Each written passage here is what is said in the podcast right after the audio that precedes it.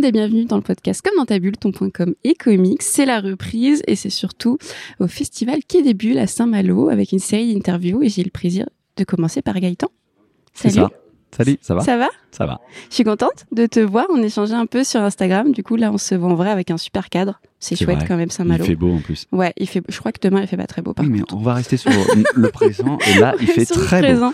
Euh, on va évidemment parler de toi, parler de RIP, parler un tout petit peu de l'expo parce qu'il y a une magnifique expo.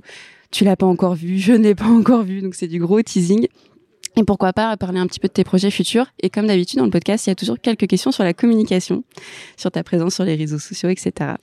Euh, déjà, euh, pour commencer, est-ce que tu peux te présenter pour ceux qui ne te connaissent pas? Alors, euh, bah, je suis Gaëtan. On me connaît surtout sous le pseudonyme Getz. Donc, je suis scénariste de bande dessinée et notamment de la série RIP, euh, pour lequel on est là aujourd'hui. Et, euh, et avant, j'étais soigneur animalier aussi. Je m'occupais de rhinocéros, de girafes, de lions, d'éléphants. Et euh, voilà. Donc, je suis scénariste maintenant depuis euh, 18 ans. Et comment t'es passé de soigneur animalier à... Alors j'ai toujours j'ai fait les deux en même temps pendant euh, plus de dix ans. Euh, savoir que c'était deux métiers passion et euh, ça fait que trois ans que je suis à plein temps sur, la bande dessinée. Et c'est un peu grâce à Rip notamment qui m'a ouvert d'autres portes chez d'autres éditeurs et qui qui me permet aussi de bah, de vendre un peu plus. euh, voilà. Et justement, comment t'as été emmené à écrire, à rentrer dans le milieu de la bande dessinée? Bah, j'ai baigné dedans euh, déjà euh, tout petit. Euh, mon père est éditeur de bande dessinée. J'ai grandi auprès de dessinateurs, de scénaristes et au milieu des pages et des pages de bande dessinée.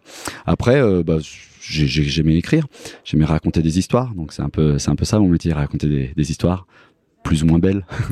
Ta première histoire que t'as écrite, c'était quoi? Oh, c'était une adaptation d'une euh, comédie musicale en hommage à Coluche. Ok. Et elle s'appelait Les petits enfants de l'école Coluche. Puis après, je faisais des, hum, des adaptations de contes populaires, les contes arabes, les contes africains, les contes de Perrault en BD pour les enfants. Et euh, les, j'adaptais les chansons de Charles Couture et de Thomas Fersen également. Ça, c'était mes premières, mes premières gammes dans la bande dessinée. C'était des collectifs. Et, euh, et RIP est vraiment ma première série fic- euh, fictive Hmm. euh, écrite qui me sort de mes tripes. Et justement, est-ce que tu peux nous raconter un peu la genèse euh, de ce projet-là? La jeunesse de Rip, ah bah, Ouais. ça fait très très longtemps que je l'avais dans les tiroirs, car elle, euh, au départ c'est une rencontre euh, faite il y a plus de 15 ans. Je faisais les vendanges dans le Beaujolais et j'ai rencontré un, j'ai rencontré un gars qui s'appelait Cédric, d'où le- l'hommage euh, caché avec Derrick. Waouh, Ah quel oui. génie. Oh de Mais euh, alors là déjà, là déjà c'est épatant. Mais attends, tu vas voir la suite. non, et quand on fait les vendanges, on est, on est des, il y a des gens qui viennent de tout, de tous les coins euh, de la de France, euh, de Belgique et, et de tout, tout univers confondu.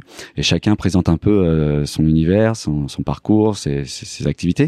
Et il y avait ce gars-là qui faisait un métier similaire à mes, à mes personnages. Et euh, alors ça a dégoûté tout le monde à table. Moi, ça m'a fasciné. Il y avait une atmosphère, il y avait un lieu, il y avait un décor. Il manquait plus qu'une intrigue en fait. Et je me suis dit tiens, c'est c'est intéressant parce qu'on ne voit, on voit pas ça dans euh, dans la bande dessinée, dans les films. C'est c'est nouveau. Je me suis dit maintenant il faut trouver une intrigue. Donc ça a mis un peu de temps à germer.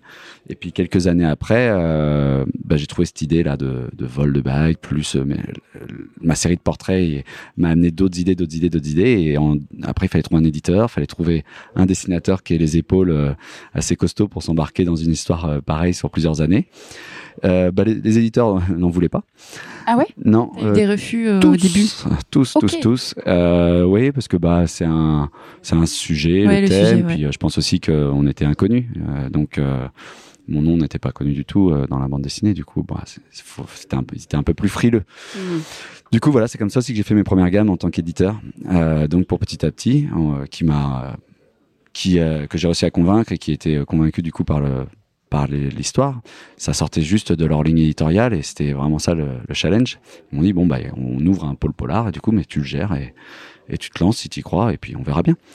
Du coup, euh, bah, on s'est on s'est tous soutenus et euh, j'ai rencontré Julien et, euh, et c'était parti. Alors le premier tome 1 dans l'anonymat, un petit peu, voilà, on- les libraires s'en étaient pas emparés, le bouche à oreille n'avait pas encore opéré. Puis c'est vraiment au tome 3 qui, s'est passé tome 3, quelque chose, ouais, vraiment. Et, et maintenant, bah, on est on est plus que ravis et très très content bah, de ce que ça, de ce que on a une expo à Saint-Malo, tu vois. Bah ouais, c'est incroyable. Moi, j'en entends parler partout hein, de RIP. Hein. C'est euh, c'est assez fou. Justement, tu parlais de Julien, Julien Monnier. Est-ce que tu peux revenir un peu sur la collaboration? Comment ça s'est passé? Est-ce que lui, il a accroché tout de suite au sujet? Mhm. euh, Et est-ce que tu, euh, comment tu l'as drivé? Toi, t'imaginais peut-être déjà euh, euh, la, la physionomie des personnages, etc. Bah moi j'aime bien, je travaille avec des gens avec qui j'ai un bon feeling, avec qui je m'entends bien. Mm. Et avec Julien, euh, c'est notre éditeur qui nous a mis en, en, contact. Il avait fait des collectifs euh, chez Petit à Petit. Euh, il avait travaillé aussi dans une maison d'édition qui n'existe plus, qui s'appelait Physalis, dans laquelle j'avais notamment publié euh, mon premier polar qui était un léger bruit dans le moteur avec Jonathan Munoz. Et euh, j'ai vu ses dessins, j'ai trouvé que c'était de qualité, que ça se prêtait bien à mon histoire. Et euh, j'ai eu Julien au téléphone, je lui ai pitché un peu, euh, je lui ai pitché un petit peu l'idée. Alors au début, il pensait que c'était un one shot. C'est pour ça qu'il, quand il a lu tout le scénar, j'avais écrit tout le scénar du tome 1, il a dit, il y a quand même beaucoup de questions euh, sans réponse. Et c'est après, on l'a dit, mais non, gros bêta, c'est, c'est, une série. Ah, mais euh, mais même moi au départ, je l'avais pensé comme un one shot. Donc ah oui, t'en parler après. C'est, après, je me suis dit, putain, mais ça va faire un one shot de 600 pages. Donc non, il faut, j'ai trop de choses à dire et on va, on va faire une série. Et c'était ma première, donc j'ai appris aussi au fur et à mesure. Et avec Julien, euh, on s'est rencontrés, euh, on a commencé à travailler à distance. Je lui ai envoyé, euh, je lui ai envoyé le scénar, il m'a envoyé des propositions, puis tout de suite, il travaille à l'ordinateur, donc il m'a envoyé direct des, des noirs et blancs.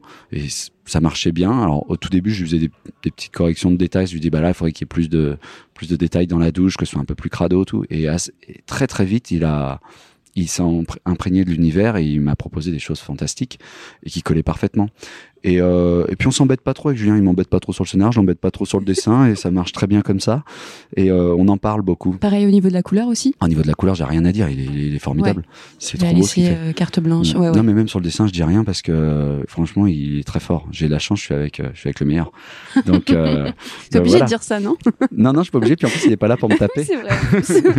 non, mais euh, non. Alors comment on, pour la suite des tomes, vu que c'est vraiment à flux tendu parce qu'on s'était donné comme euh, comme démarche d'en sortir un par an pour pas que nos lecteurs euh, attendent trop longtemps et puis bah aussi parce que comme ça on en sort un sort un album euh, par an et puis c'est c'est une sorte de petit retrouvaille à la rentrée avec nos lecteurs on, on était vraiment à flux tendu donc pour les autres je lui ai envoyé chapitre par chapitre et lui, j'avais toujours un chapitre d'avance, il dessinait pendant que j'écrivais le prochain et ainsi de suite. Mais euh, pour qu'il ait quand même une idée de la trame générale, depuis le tome 1, j'ai l'ossature générale de l'histoire, je sais où on va, je savais exactement le tome 6, comment il allait se terminer. Et, euh, et j'en parlais avec Julien avant, donc on en discute. Oui, ça non, il faudrait peut-être plus voir un truc comme ça. Qu'est-ce que tu penses de cette fin? Ou j'amène plutôt les choses ainsi? Il avait aussi, lui, aussi, la visibilité sur la fin comme toi, finalement. Bah oui, en fait, c'est vraiment à quatre mains. C'est-à-dire que je lui ai expliqué, il me donnait son avis, si c'est mon premier lecteur, finalement. Du coup, euh, on en discute, on en discute, et une fois qu'on s'était mis d'accord un peu sur les grandes lignes, bah hop, c'est parti, je couchais sur le papier euh, les premières lignes, et, euh, et, lui après il dessinait. Et c'est vraiment comme ça qu'on marche. Donc c'est pour ça que une BD comme RIP fait 110 pages et on la réalise en 7 mois, ce qui est hyper rapide finalement. C'est clair. Et mais on est des gros bosseurs, et, et puis vu qu'on s'entend bien, c'est fait dans le, c'est pas fait dans la douleur. C'est-à-dire qu'on a plaisir à retrouver nos personnages mm. et et là on les quitte. Oui, ça on va en parler plus tard, mais, mais surtout comment tu passes euh, l'idée de, de, faire un one shot à six tomes?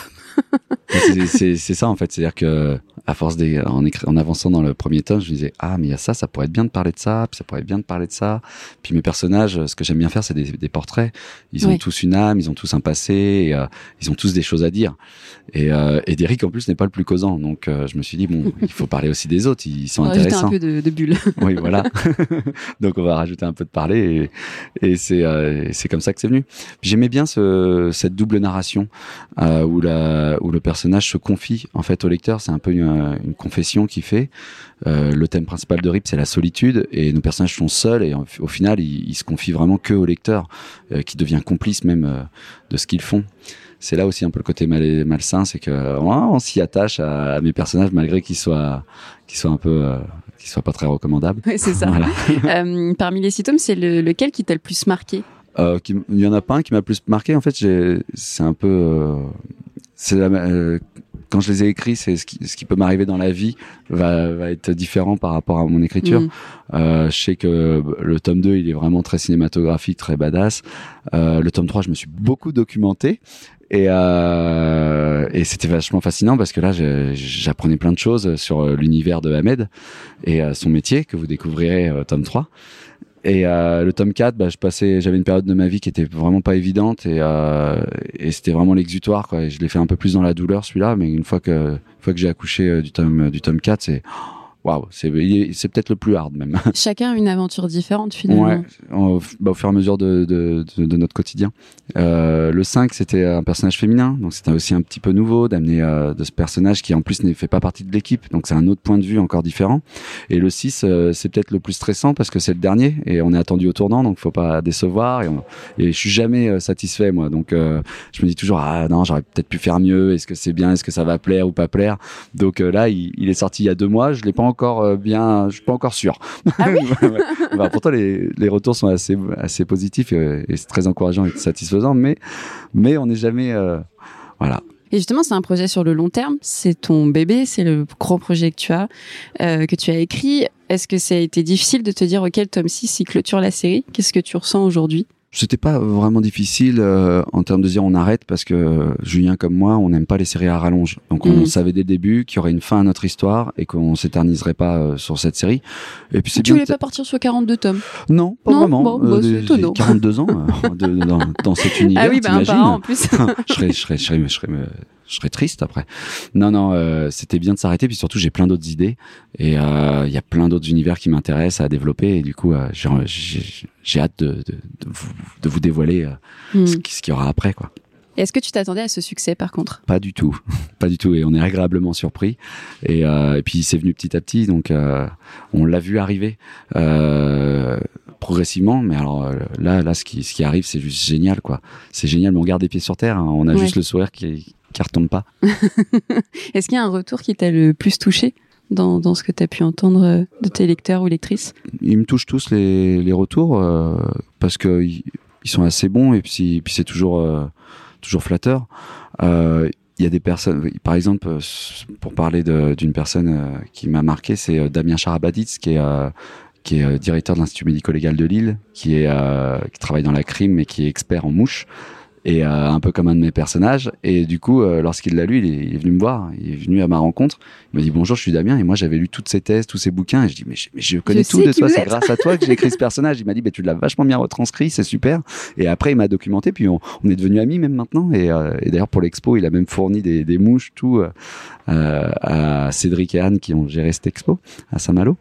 Donc euh, c'est génial ça. Donc c'est c'est cool de voir qu'on n'a pas fait d'erreur et qu'on a même plu à des personnes dont c'est le métier. On a dédicacé il y a deux ans au Bourget au salon du funéraire avec euh, Julien au milieu Waouh, de, de croque-morts, de thanatopracteurs et, euh, et embaumeurs et, euh, et c'était c'était fascinant parce qu'ils ont un univers qu'on qu'on côtoie pas au quotidien mais qui, qui qui nous apprend plein de choses et ils sont passionnés euh, comme nous par d'autres sujets. Hmm. Et euh, non, après, euh, non, il y a des savoir que mes proches aiment bien, euh, voir euh, le sourire des gens et, et voir aussi que bah on touche vraiment un public large. Oui. C'est pas que euh, des mecs de 30 ans, non, non, c'est C'est vraiment fou avec euh, ce sujet-là des de se dire que finalement tu touches tout le monde. Après, Mm. en effet, ça... hommes, femmes, tout le monde Ouais, s'y c'est ça. retrouve et euh, c'est c'est chouette parce que c'est c'est populaire un peu. Tu parlais de l'expo du coup à Saint-Malo, donc il y a une belle expo RIP. Euh, c'est ta première euh, de cette envergure-là. Comment ça s'est passé du coup euh, Ouais, c'est de... la première. Et euh, moi, j'adore le festival de Saint-Malo, qui est des bulles. Et euh, je trouve qu'ils font vraiment de, de magnifiques expos. J'avais pu voir celle de Sherlock Holmes l'année dernière, de Incroyable. Benoît Dahan et Cyril Ouais. J'avais vu euh, celle de Riff Rebs il y a quelques années. Genre, enfin, vu- à chaque fois, elles sont superbes. Et je me suis dit, bon, bah, putain, le jour où on aura une expo, là, c'est vraiment qu'on aura, on aura réussi notre série. Et euh, ça tombe bien parce qu'au au tome 6, euh, on en avait discuté avec euh, les organisateurs. Euh, nous, on les avait, on leur avait dit, bah, en les taquinant un jour, ce serait bien qu'on ait une expo, ça, ça nous plairait beaucoup. Euh, Le seul hic, c'est qu'on n'a pas d'originaux vu que Julien travaille euh, en, en En numérique. numérique. Euh, Du coup, ça allait vraiment être une expo euh, de scénographie, vraiment. Et mais vu qu'il y a une atmosphère, une ambiance et des lieux vraiment typiques à notre série, bah à voir. et ils s'en sont emparés, vraiment. Donc Cédric et Anne s'en sont emparés et je crois qu'ils ont fait un travail remarquable. mais je l'ai pas vu encore, mais je suis très confiant. Voilà. Euh, on va passer à quelques questions de communication, si ça te va. Euh, est-ce que tu es sur les réseaux sociaux? Et si oui, est-ce que tu essayes de développer euh, quelque chose dessus, de, de, de, de- de communiquer avec euh, une communauté ou, ou pas forcément? Alors oui, je suis, euh, je suis assez réseaux sociaux. Alors j'ai que Facebook et Insta, mais ça me prend déjà beaucoup, beaucoup, grave. beaucoup trop de temps. C'est moi qui gère la page Facebook RIP que j'ai créée dès le tome 1 pour créer une communauté de, de, fans et de lecteurs. C'est chouette. Et ça nous permet de communiquer bah, sur nos, nos dédicaces, faire des petits concours, des petits jeux avec eux. Et, et c'est vraiment, c'est vrai, on a vu vite qu'on a un public assez fidèle et qui mm. se prête au jeu. Et Julien et moi, en termes de com, euh, bah, on, on, on, part toujours sur des grandes tournées de 30, de plus de 30 dates de dédicaces pour rencontrer nos lecteurs. Alors c'est une façon de communiquer aussi puisqu'on on est en visu encore en réel et il y a encore du réel heureusement. Et euh, ça nous permet de rencontrer les libraires qui parlent le mieux de notre livre et qui ont, et c'est un petit peu aussi leur succès à eux. Euh, donc euh, ça me permettait aussi de, de, tenir au courant de l'avancée aussi des, des, différents tomes, mm. de, de, nos prochaines publications, de nos autres projets à côté. Donc, je trouve que c'est un, un, bon moyen de communication et les réseaux sociaux pour ça, pour ça. J'insiste parce qu'il y a aussi beaucoup de oui, côté négatif, les, ouais, sur, les, sur les réseaux. J'ai Instagram aussi. Alors Instagram, je suis pas le, plus fort, mais ça me permet de, bah, de discuter bah, comme avec toi, tu vois, de mm. rencontrer des gens qui sont passionnés par la BD, euh, passionnés par les animaux aussi, parce que c'est mon autre mon autre métier et mon autre euh, passion. Du coup, euh, ça me permettait de parler de ça et de bah, de mélanger aussi un peu les gens. Et moi, j'aime bien euh, les réseaux aussi pour bah, tout ce qui va être musique, euh, cinéma mm. et, de, et vidéo et, euh, et artistique finalement. Après, voilà, c'est un, c'est un biais de communication intéressant. Voilà, moi je partage et puis. Oui, tu restes sur le côté positif de la chose. Et bah, C'est-à-dire que vu que je parle pas de ma vie privée et, mm, mm. et que je développe pas ce côté. Euh, tu dissocies complètement. Voilà, je dissocie vraiment bien cette partie-là. Et quel regard tu as sur la com en général de la BD sur les réseaux? Qu'est-ce que tu en penses de son évolution Maintenant, il y a eu euh, avec Twitch, etc. Ah bah, déjà, sur Instagram, il y a une communauté euh, de BD Instagrammeurs, euh, BD Instagrammeurs qui est, qui est assez, assez chouette. Puis en plus, ils viennent nous voir en, sur les salons et, et, on les voit, vous, vous, entendez bien entre vous déjà et ça fait plaisir à voir. Je trouve que c'est assez positif parce que c'est pas un, un c'est pas une, euh, une communauté euh, de, chroniqueurs qui, dé, qui dénigre et qui va euh, être dans le réa autour de la BD. Et ça, j'aime bien parce que je trouve que notre société aujourd'hui, elle est assez, il y a tellement de choses anxiogènes. Euh, Faire de la bande dessinée, ça doit rester une passion et ça doit rester euh, un, un, média de communication. On peut dire des choses via ce vecteur, comme euh, comme euh, des, un cinéaste va, va, parler via un film ou, ou, un musicien via ses paroles de chansons. Bah nous, c'est un vecteur de communication, de, de transmission d'idées et de savoir. Mm. qui est un déjà public et populaire qui est, voilà, qui est déjà un, un art en, en soi et et euh, bah, les réseaux, c'est un une autre façon de communiquer, mais c'est pas la mienne. Moi, je vais communiquer sur mon, mon média et mon, mon support qui est la bande dessinée. Euh, voilà. Donc, euh, donc c'est intéressant. Euh, avec Julien, je parle aussi au nom de Julien. Nous, notre série RIP, elle est, on n'est pas, on l'a pas intellectualisé quoi. On, on, cherche pas à faire passer de messages ou quoi que ce soit. On va pointer du doigt la bêtise humaine. Euh, mon personnage de Gênes qui clôture cette série est un gros con de raciste, il faut le dire. Et euh, mais c'est un personnage. Euh, en montrant euh, ces, ces valeurs-là euh, qui ne sont pas les nôtres, on pointe du doigt la, la, la bêtise. Mm. Et mais l'air de rien, dans nos personnages, on essaie tous de leur trouver une petite part d'humain. Euh, c'est pour ça que bah, on, ne naît pas raciste, on le devient. Et euh, Eugène, il a fait des mauvais choix car il a eu une mauvaise éducation, des mauvaises rencontres. Et c'est peut-être ce qui l'a amené à penser comme ça et à, et à se retrouver dans cette entreprise. Euh, T'avais un peu peur des répercussions, de te dire ok, je. Non, mais il y aura toujours un couillon pour, pour venir bah me tacler en me disant ah c'est c'est trop masculin, oh c'est raciste, comment il parle l'auteur, alors que non, c'est un personnage. Et euh, c'est une ambiance, c'est un récit, une histoire. On peut pas. Aujourd'hui, on essaye de tout lisser pour faire du politiquement correct, ce qui est un peu désolant. Euh, je comprends, mais euh, à la fois, quand on écrit une histoire, on peut pas plaire à tout le monde. Et puis, ça reste un registre. Voilà, il faut que ça reste crédible. Et malheureusement, la bêtise, elle est omniprésente. Clairement. Bon. Pour finir, deux, deux petites dernières questions. Tu parlais beaucoup de tes personnages. Est-ce que tu en as un que tu préfères? Alors, euh, bah, moi, je les aime tous, puis ils ont tous leurs traits euh, de personnalité. Ils sont tous différents, mes personnages. Après, euh, euh, moi, ce sera un personnage qui n'a pas eu son tome, qui est Dédé. Comme j'aime le dire, euh, Dédé, c'est un, c'est un personnage qui a vraiment existé, car c'était un ami à moi, avec qui je travaillais au zoo de Cerza, en Normandie, et qui était, qui était un peu l'homme à tout faire, et le bûcheron du zoo. Et, euh, et, il parlait vraiment de lui à la troisième personne. Il se déplaçait, il se déplaçait vraiment en ah tracteur tondeuse. Euh, et, et, les phrases que, qui sont dites par Dédé dans la série sont les vraies phrases que j'entendais quand il dit euh, la fierté c'est bon pour les imbéciles, bon à rien. Ou, euh, il y a un droit à l'image dans tout ça? Bah, bien sûr, il les a eu, il les a vus et, et, il était ravi et même ça l'a bien fait marrer. Mais malheureusement, Dédé nous a quittés l'année dernière. C'est pour ça que je lui rends hommage à la fin du tome 5. Et c'est euh, c'est mon, je l'ai immortalisé. Et ça, ça me tenait vraiment à cœur. Et, et c'était un, chouette type. C'est un mec vraiment chouette. C'est un gars quand même qui euh, qui planquait ses, ses sous dans les dans les poutres pour pas les laisser sur un compte en banque et qui euh, qui donnait qui prenait pas son salaire pour le donner directement à ses enfants et qui euh, Ah oui. c'était un personnage avec un, un cœur gros comme ça et avec un langage par contre des fois On en rencontre une des personnes comme ça dans sa vie, quoi. Ça, ouais elle était belle et euh, franchement ouais alors, il va me manquer mais euh, c'est euh, en relisant les bulles que j'ai que je lui ai attribuées euh, bah, c'est génial parce que ça me fait toujours marrer Il reste là, Il faut que ça reste manière. Ouais. voilà Pour terminer, est-ce que tu peux nous teaser un peu ton tes prochains projets? Mes prochains projets? Alors euh, oui déjà avec Julien Monnier on en a deux de signés Ah bah vous quittez plus. Non, on se quitte plus. on s'aime bien. Et puis quand ça marche, hein, on Bah va pas oui, changer oui. une équipe qui gagne. Euh, on a deux projets euh, de signés qui seront deux one shot. Donc euh, on en a un aux éditions Petit à Petit qui s'appellera Fanman, l'homme au ventilo. C'est l'adaptation d'un roman de William Cotswinkle, un auteur américain des années 70. Euh, dans cette histoire, on suivra les déambulations d'un doudingue dans les rues new-yorkaises des années 70.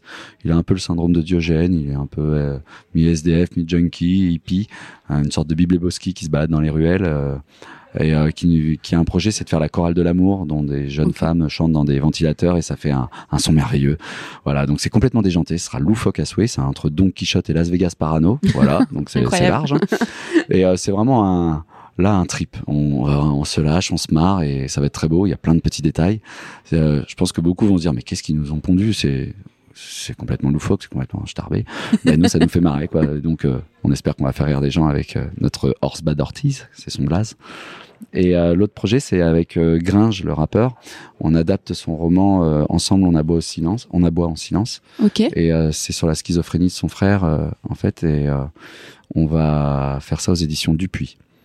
Voilà. Donc ça, c'est les deux projets qu'on a avec Julien. Et après, on a déjà une idée de série polar. Encore, on reviendra au polar chez Petit à Petit. Une série qui se passera cette fois euh, dans le Grand Nord euh, canadien ou scandinave. Voilà. Donc le, polar, un peu ton, Le ton polar, thème de ouais. cœur, quoi. Ouais, euh, puis avec Julien, on aime bien. Là, on fait une petite pause, mais on reviendra. euh, et on a déjà plein d'idées. Et on a des idées de décors, on a des idées de personnages et de et de d'événements qui auront lieu. Et ça sera bien bien trash. Ouais. Bah, c'est top. Mais à côté de ça, j'ai d'autres projets euh, sans Julien. Donc j'ai une série jeunesse aux éditions Le Lombard qui arrivera euh, l'année prochaine, sur des petits dinosaures pour les enfants, qui s'appellera Dinodyssée, une sorte de petit pied. euh, Oh, euh, voilà, donc ça sera trop mignon. C'est avec Clotilde Goubelli au dessin, donc ce sera la Comment première on BD. passe d'un polar trash euh, à un petit petit BD dinosaure dans sa tête Oh, bah, moi, Comment tu j'aime plein d'univers et j'adore les Bah enfants, j'adore les animaux, j'aime les dinosaures, voilà. C'est puis heureusement si je faisais que du trash, je, je serais vraiment euh, très triste et très très peu euh, fréquentable. non non, euh, blague à part, j'aime bien. euh, Faut, faut pouvoir sortir aussi de, de ces univers Ouais. pour pouvoir euh, les retrouver avec Mm. euh, avec le sourire. et- et avoir une nouvelle inspiration, j'imagine Exactement. aussi. ouais. Bah, Si on reste enfermé chez soi, euh, toujours euh, lire du polar, du polar, on, au Mm. bout d'un moment on tourne un peu en rond. Et, euh, et j'ai d'autres, j'ai d'autres polars. J'en ai un chez Petit à Petit euh, qui sera la, qui sera un deuxième opus de, Un léger bruit dans le moteur que j'avais sorti avec Jonathan Minos en 2012. Ok. Et ben là, en 2024-2025, on devrait sortir avec Étienne Friès Un léger goût sous le palais. Ce sera une histoire similaire. Le premier c'était un enfant qui tuait les gens, le deuxième sera une enfant qui tue les gens. Et euh, voilà, donc le pitch là, il est simple mais efficace. Et puis j'ai aussi deux one shots chez Dupuis. Euh, euh, un sur le braconnage des rhinocéros chez Air Libre, qui s'appellera La corne d'inabondance.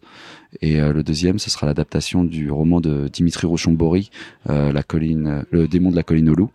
Et voilà, ce sera aussi, ça sera avec Vincenzo Balzano euh, au dessin et je le co-scénarise avec l'auteur du roman donc.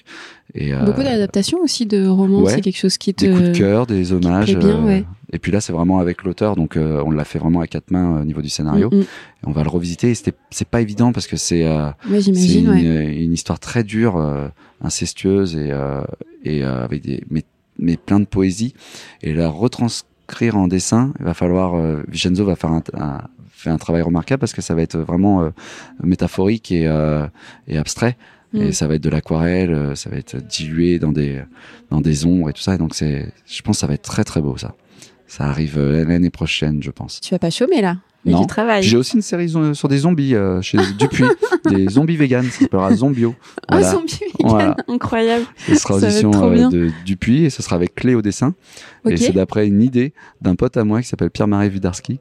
Et euh, un jour qui est venu me voir en me disant Putain, j'ai une idée, qu'est-ce que t'en penses? C'est sûrement une idée de merde. Je dis Vas-y, raconte. Et quand il me l'a dit, je dis Mais elle est C'est comme ça que ça commence les meilleures Ah ouais, histoires. elle, elle- elle est géniale son idée. Du coup, j'ai dit Vas-y, on, on va l'écrire. Et puis voilà. Puis ça a plu à un éditeur. Donc voilà. Ah, c'est chouette. Donc là, il y a plein de projets. Et euh, il y en aura encore d'autres. Et, et voilà. Bah, du coup, on va se lancé. retrouver ici pour parler de tout ça, j'espère. plaisir. Chaque année, je reviens. Bah, merci beaucoup pour ton temps. Merci et puis, n'hésitez pas à découvrir RIP, c'est vraiment une série incroyable. Et puis, tous les autres projets de Gaëtan, surtout les zombies véganes, là, je crois que ça va beaucoup me plaire, ça. Ah bah, je t'en parlerai. Je te tiens au courant. Super. Et je vous dis à bientôt. Merci.